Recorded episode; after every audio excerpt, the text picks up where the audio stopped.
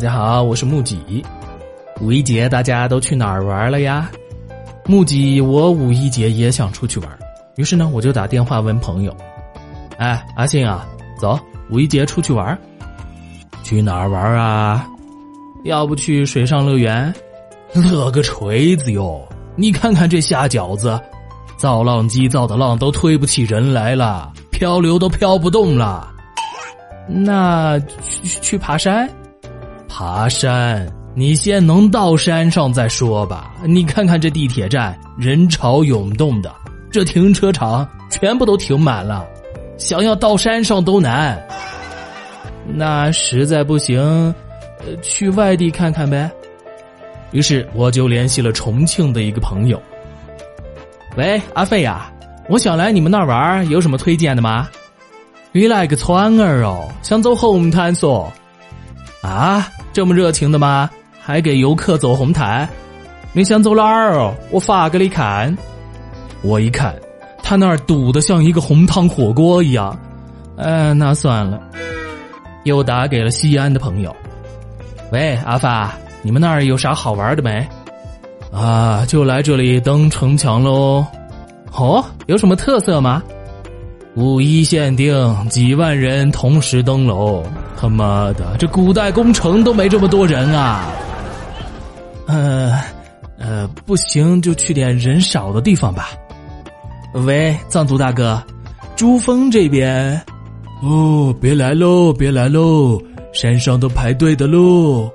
我靠，珠峰都排队，我我就不信了，还没地儿可以玩了。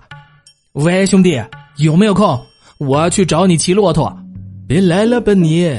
珠峰排队，我信你那么大个沙漠还能人满为患啊，兄弟，你知道骆驼也是要等红绿灯的吗？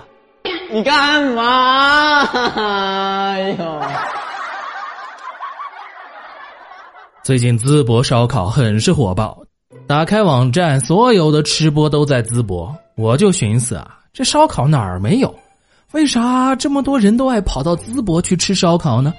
直到我看到一个群友晒了去香港吃烧烤的账单，订单项目六项，辣度选择哦，这样还可以啊，可以选择辣度，备注全部菜品不要葱，谢谢。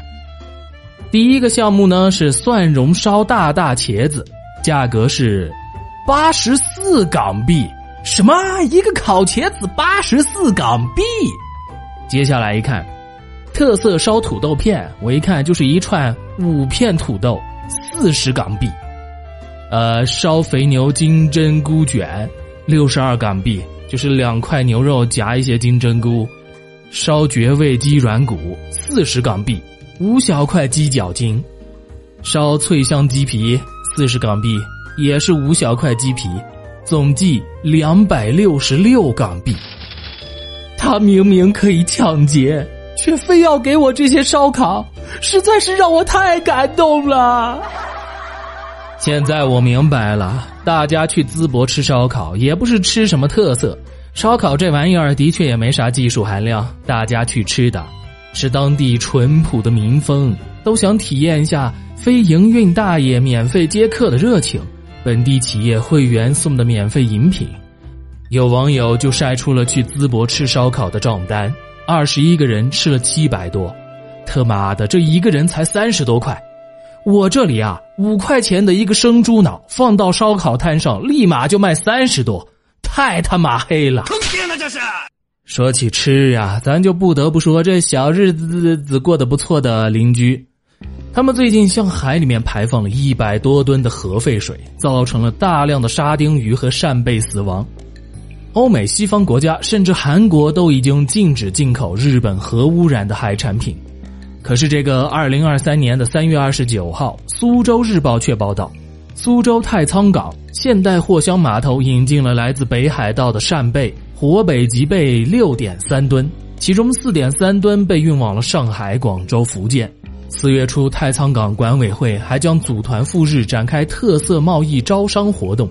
引进北极贝、扇贝、伊氏龙虾、牡丹虾、鱿鱼、海胆、红毛蟹、帝王蟹等更多的鲜活水产品，价值将高达上亿元。咱也不知道这管委会是多相信这个日本人会把好东西卖给我们，但是我知道啊，我以后是要少吃点海产品或者其他的副产品了。这保不齐就是小日子那边进口的海产品做的，辐射含量标标的。这人啊，要说也是真是的，以前吃不起，现在没准会便宜，却不敢吃了。实际上，目击我五一一直在上班，所以没有跟呵呵，这也是情有可原的嘛。今天起的晚，快要迟到了，打了个出租车，上车司机就问我去哪里啊？我就说啊，去某某公司，是去玩还是去上班？我说肯定是去上班啊。司机一下子就高兴了，哎呦，你可太好了，你是今天我接到最好的客人。我今天一整天接的客人都是去玩的，只有你是去上班。我现在心里平衡好多了。你是我今天最好的客人。我，我，你这个你你个司机礼貌吗你？五一当天晚上临睡觉之前，我的好朋友发来了微信：“木子，明天我就要去香港玩了。”嘻嘻嘻嘻嘻，你，我，这。唉，睡了，寥寥数字，道尽心酸。当晚我他妈直接做梦暴打基友。五一不能出门玩，我下班就在家里躺着。这人无聊了吧，就会想东想西的。突然我就想，为什么我老是错过互联网、比特币、买房、淘宝这样暴富的机会呢？我妈了解之后，就苦口婆心的劝说我，说啊，如果我之前真的有这份投资的心的话，那么显然我还错过了一租宝、OFO 单车、波场币、乐视股份、钱宝网这样倾家荡产的机会，怎么没有见到我开心啊？光看有人吃肉，不看有人挨打，坚持出门不捡钱就算丢的人生观，这样是很难幸福的呀。这种道理放在国家身上也是一样的。最近，立陶宛宣布国家破产，因为长期奉行反华和敌对俄罗斯的政策，立陶宛几乎是自作孽不可活，被天朝踢出了一带一路。加上无端对毛子的交通封锁，导致近六万人失业，一千三百多家公司倒闭，大批运输公司失去了收入来源。现在经济不行了，为了创收，立陶宛竟然提出要租借最大的港口给中国，你到底还反不反啊？巴西也破产了，欠了美债一大堆，一直还不上，这利息不断的往上翻呐。巴西总统急得要命，没有想到最近得到高人一招，解决了难题。啥招呢？以钱换物。天朝手里有一大把的美债，很是烫手，想要甩掉，但是不知道如何花，那就拿给巴西去还债吧。那巴西怎么还给中国呢？就把自己的特产、矿产和粮食卖给中国，用人民币结算，这样就形成了完美的闭环，实现了中巴双赢，还把美元从定价交易结算体系之中给剔除出去了。具体操作是这样的：中国借给巴西一百亿美元。巴西用这一百亿美元去还美国的一百亿债务，中国又购买巴西价值一百亿美元的大豆，用六百九十亿人民币支付，然后巴西又用这六百九十亿人民币还中国的一百亿美元的债务。在这种交易之下，巴西美债还清了，大豆出口到中国了，赢了两次；中国减少了美元储备了，买到了商品了，也赢了两次。这谁想出来的点子啊？真是个人才！哎，你他娘的还真是个天才！前不久，在兔子的和解之下，伊朗和沙特这对死对头终于是和解了。可这和解了不要紧，双方一对照，发现不对劲的地方了。因为之前双方长期的敌对状态，两个国家一直处于在冲突袭击之中。而现在和解后，双方对账发现，之前的冲突袭击。至少有百分之七八十不是他们干的，不是他们干的，那是谁干的呢？我想他们都会不约而同的抬头看向西方的灯塔。出不了门的第二天，在家里面看电商平台，想买点吃的。突然，我看到一个优惠券，这商品售价四百七十九，可券后价却是五百四十九。不是，你这啥券呀？赎罪券吗？最近木吉的群里面有人问了个问题：木吉啊，我是新手律师，有个客户要求我让他的案子重判。我帮他把十年的有期徒刑改成了无期徒刑，结果完事儿，客户不给尾款，这可咋办呢？亲，有没有可能那个“重”字在这儿不念“重”，而是念“重”？重判无期呀！五一第三天晚上做了个梦，我捡到一个神灯，擦了擦，里边飘出来一个黄色的灯神，他对我说。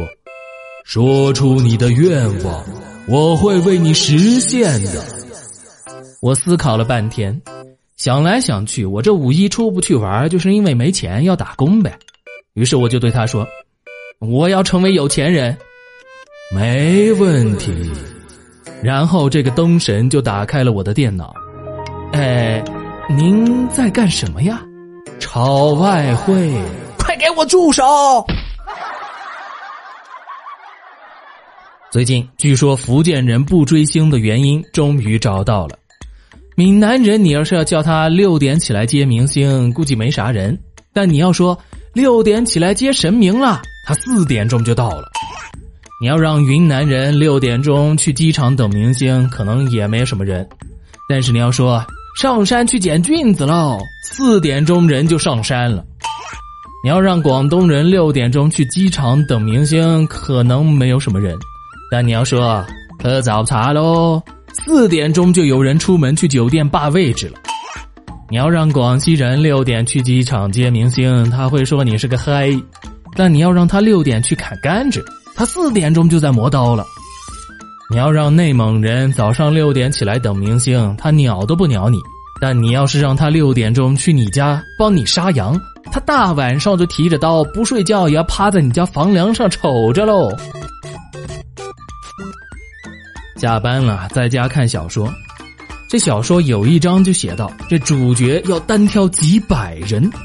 正在我期待接下来这个剧情要怎么单挑的时候，这作者就把这几百人的名字全都写了出来，还全都是三个字的名字，什么赵小龙、李大壮，还不带重样的。写到后面，作者都懒得打标点符号了。我算了算，一个人三个字，七百多个人就是两千多个字。这一章才两千五百个字，你就水了这。最近，革命老区巴黎持续了几个月的大规模罢工，终于是初有成效了。当地的媒体说，爱鼠的巴黎人声称老鼠对城市有益，巴黎正在彻底变成老鼠之城。越来越多的居民认为，它们不仅无害，而且是有助于处理垃圾的宝贵资产，尤其是在垃圾处理人员罢工期间。动物权利保护组织表现出与下水道居民的兄弟情谊，在圣叙尔皮斯广场，示威者举着反对灭杀老鼠的海报，包括写着。老鼠不是我们的敌人的横幅和带有“免费亲吻”标志的啮齿动物，就连议员也因为老鼠而陷入困境。市议会成员在争辩之时说：“老鼠实际上对城市的垃圾问题至关重要，这些都是资产而不是问题。”马克龙则表示：“心累了。”看到这个，我就想起有网友在网上提的问题：合租的隔壁的室友养了乌龟，该怎么去投诉？这个木吉，我就想啊，你的室友是不是养了四只在下水道拜老鼠为师、喜欢吃披萨的忍者神龟呀？这乌龟怎么还能影响得到你的？最近，据专家的研究发现，八零后这一代人真的是一个谜。八零后之中的一批人已经当了爷爷奶奶，有一批人还在当幼儿园孩子的爸妈，更离谱的是，有人还在生二胎，但万万没有想到，有一批人还在做单身狗。啊，你是在说我吗？现在很多专家都奇怪呀，这一届的年轻人怎么都不想着劳动致富了嘞？有网友就讲述了这样一个故事：话说，在某一个砖厂，领导正带着人事小姐姐来现场巡视。片刻之后，领导指着远处正在搬砖的小王说道：“这小王一天搬五百块砖，我就得付他一百块的工资。怎么样才能少给他们一点呢？”最懂领导心思的小姐姐立马接话说道。哎领导，您看这还不好办呢，我们可以实行技术工资制度，每搬六百块砖才能给一百块。领导一听，此计甚妙，于是照此执行。结果，小王第二天一口气搬了九百块砖，拿走了老板一百五十块的工资。老板立刻就鼻子都气歪了，立马找来小姐姐训斥道：“你看看。”我本来是想省钱的，现在反倒多给他五十块喽。小姐姐稍一思索，计上心来。既然他一天可以搬九百块砖，那咱们干脆就做绩效工资，搬砖九百块拿底薪一百块，再往上多搬一百提成十块。老板一听这主意不错，于是又改了工资制度。结果第二天，小王一口气搬了一千五百块砖，拿走了老板的一百六十块，老板差点又气炸了，于是找来小姐姐抱怨：“瞧瞧瞧瞧瞧瞧，你这馊主意！本来想少花钱，谁知道这孙子干劲十足，反倒又多掏了十块钱给他。”小姐姐不急不恼。沉吟半晌之后，又出一计。既然他这么能干，那咱们干脆就实行考核制，把基本的工作量提高到一千块砖，每多搬一百块提成五块，然后每天搬得多的额外奖励五十块，搬得少的就扣五十块，拿搬得少的罚款当搬得多的奖励。老板，您都不用多花一分钱，他们就会自己竞争起来。简直是一箭双雕！老板一听，心花怒放，于是立马颁布通知，执行最新的政策。第二天工作结束之后，小王搬了一千八百块砖，得了第一，算上奖励，一共拿了一百九十块。小李搬了一千四百块砖，被扣了五十块，一共拿了七十块钱。这下小李不干了，去找老板理论：“嘿！”凭什么我搬了一千四百块砖才拿了七十块钱啊？老板早就料到有这一手，于是不急不缓的说道：“所以小李呀，你得多努力，等你也可以搬到一千八百块砖啦，就也可以拿一百九十块喽。”这小李哑口无言，只得悻悻的离去。过了一段时间，老板又不满足了。他立马找来了小姐姐，向她征询计策。我还是觉得他们的工资太高，你还有没有什么办法能让我再少发一点啊？这小姐姐也有点无语了，但是毕竟她就是吃这碗饭的，只好继续给老板出谋划策道：“嗯，既然这样，干脆就取消保底工资，跟他们说。”搬一百块砖给五块，多劳多得，上不封顶。老板大喜，立马采纳了这条计策。于是第二天，新的工资规定又出台了。不过这次小王和小李他们实在是卷不动了，因为他们发现一天再怎么使劲儿的搬，也就搬个两千块砖，算下来一百块就到头了。这样下来和原来一比，工资是丁点儿不见涨，反而工作量翻了四倍。小李当先说：“哎，我干不动了，随便赚俩钱儿，能吃饱饭就行喽。”小王说：“我也是，我干不动了，干不动了。”于是这一天，两人一起总共才搬了一千块砖，一人赚了二十块之后就躺平了。老板虽然省了工资，但是砖也没有搬出去几块，影响了他最终的收入，顿时就急眼了。他向小姐姐抱怨道：“哎呀，现在的这些年轻人呐，怎么都这么懒，一点都不想通过劳动致富了啦！”我还指望着他们辛勤劳动，好年底换一辆车呢。他们一天就搬这么几块砖，这哪儿够啊？小姐姐这回也没辙了，只能在心底默默的问：“难道你真的不知道吗？”对于这种事啊，木吉，我只想说，我不是这方面的专家，但是我还是要发表一下我的观点。在我仔细看了看这个问题，经过长时间的思考之后，我其实也不知道该怎么回答。正如我一开始所说的，我不是这方面的专家。废话文学。五一结束，我朋友玩回来了，在跟我炫耀旅途之中的照片的时候，他就跟我说：“哎，木姐啊，前几天我帮了一个人，咋帮的？呃，他说他掉了三千块。”没有路费回家了，于是我当即就请他吃了一顿饭，还借了他三百块，让他坐车回家。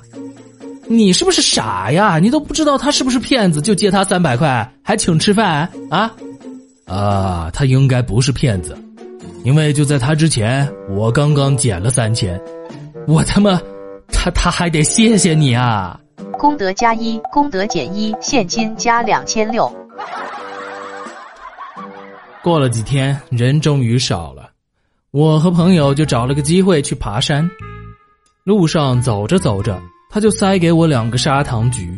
我问他哪儿来的，他说：“你吃就是了。”走着走着，他又塞给了我一包小饼干。我又问：“你这又是哪儿来的？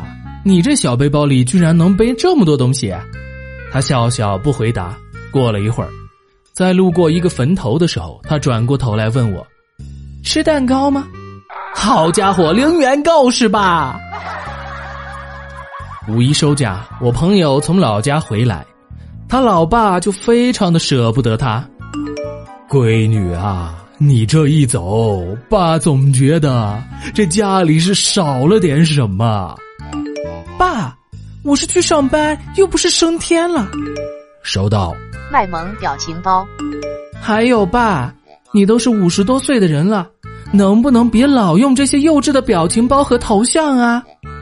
我四十九，谢谢。今天闺蜜来问我，哎，彤彤，门口那个是你老公啊？长得还挺帅呀，是我喜欢的类型。他咋看上你的？你不是他喜欢的类型。见过挖墙脚的。没见过这么嚣张挖墙脚的。防火防盗防闺蜜，江苏的张女士准备买房，其闺蜜王某称自己有两套房便宜卖，总共七十五万就给她了。张女士也没有多想，便转账了七十多万。可是当要去办理过户手续的时候，她的闺蜜王某总是借故拖延，张女士最后无法，只好报警求助。经查。王某做生意缺钱，想用租来的房子诈骗，就从自己的闺蜜那里骗来了七十多万。今日法院判处王某有期徒刑七年零四个月，并处罚金二十万。他妈的耍诈阴我！木吉掐指一算啊，这五一节我居然上了八天，哎呦，累死个木吉呀！我也要放松一下。最后给大家推荐一首《Forever》，来自于一位新西兰的作曲家。Nigel Stanford，这首节奏轻松的电子乐描绘出了一个深邃空荡的宇宙，令人遐想万分，异常的放松。希望这首轻松的音乐可以陪伴大家上班快乐，哈哈哈哈。